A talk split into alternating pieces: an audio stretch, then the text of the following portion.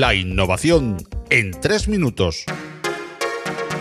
El efecto 2038, un efecto similar al efecto 2000, ya está causando problemas y amenaza con ser tan serio como su homónimo de principios de siglo. El efecto 2038 está causado por la limitación de combinaciones en los equipos de 32 bits que fechan con POSIX y cuentan el tiempo desde el 1 de enero de 1970. Por ello, los citados equipos solo datan hasta el 19 de enero de 2038. Dada la gran cantidad de sistemas de 32 bits aún en funcionamiento, esto ya está causando problemas en programas que adelantan datos a dos décadas, décadas inexistentes para estos computadores, algunos de los cuales son críticos. La sustitución y actualización, igual que en el 2000, solucionará la mayor parte del problema, pero consumirá una gran cantidad de recursos traducidos a dinero.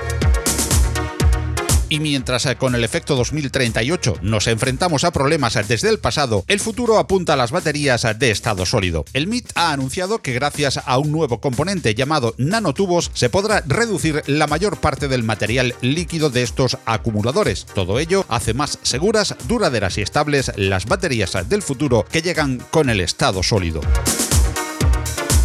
En clave de tecnología geopolítica, Alemania y Francia han firmado un acuerdo, según el Financial Times, para construir una gran infraestructura de nube que permita competir y asegurar la soberanía tecnológica frente a Estados Unidos. Actualmente, AWS, Microsoft Azure o Google Cloud copan casi todo el mercado. El proyecto europeo ha sido bautizado como Gaia X. La guerra en la red sigue y es ahora Irán quien acusa formalmente a Estados Unidos de haber declarado la guerra cibernética al país islámico. El vicesecretario iraní de IT, Hamid Fatah, aseguró a Press haber sido objeto de hasta 33 millones de ataques cibernéticos contra su soberanía el año pasado, por lo que aceleran su proyecto de Red Nacional de Información Segura, NIN, comprometiendo para este año 200 millones de dólares.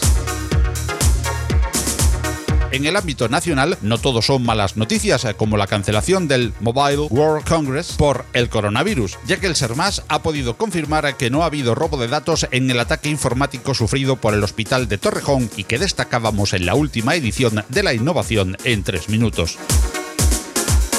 Y aún en clave doméstica y abriendo capítulo de movimientos corporativos, la Comisión Nacional de los Mercados y la Competencia autoriza la compra de informática El Corte Inglés por parte de la multinacional francesa GFI. Mientras tanto, al otro lado del Atlántico, Nokia y Ericsson se posicionan fuertemente en la bolsa de Estados Unidos y empiezan a dibujarse como actores principales en el mercado 5G frente a Huawei, denostada por la administración norteamericana. Mientras, en esta guerra China-Estados Unidos, Huawei también mueve ficha, uniendo a Xiaomi, Oppo y Vivo, según la agencia Reuters, para crear una alternativa sólida a la Play Store de Google. Elon Musk ha anunciado esta semana que Tesla Motors ha liberado todas las patentes de su compañía como medida para combatir el cambio climático. Musk dijo haber estado equivocado respecto a su política de patentes del pasado y anunció la apertura de sus tecnologías presentes y futuras y concluimos anunciando que los días 3 y 4 de marzo se celebrará en la nave en Madrid el Congreso Nacional de Innovación y Servicios Públicos, que reunirá en la capital de España a 1.500 responsables de innovación, un evento en el que estaremos presentes como media partners y tendremos un amplio resumen en Más allá de la innovación en una edición especial del podcast en próximas fechas.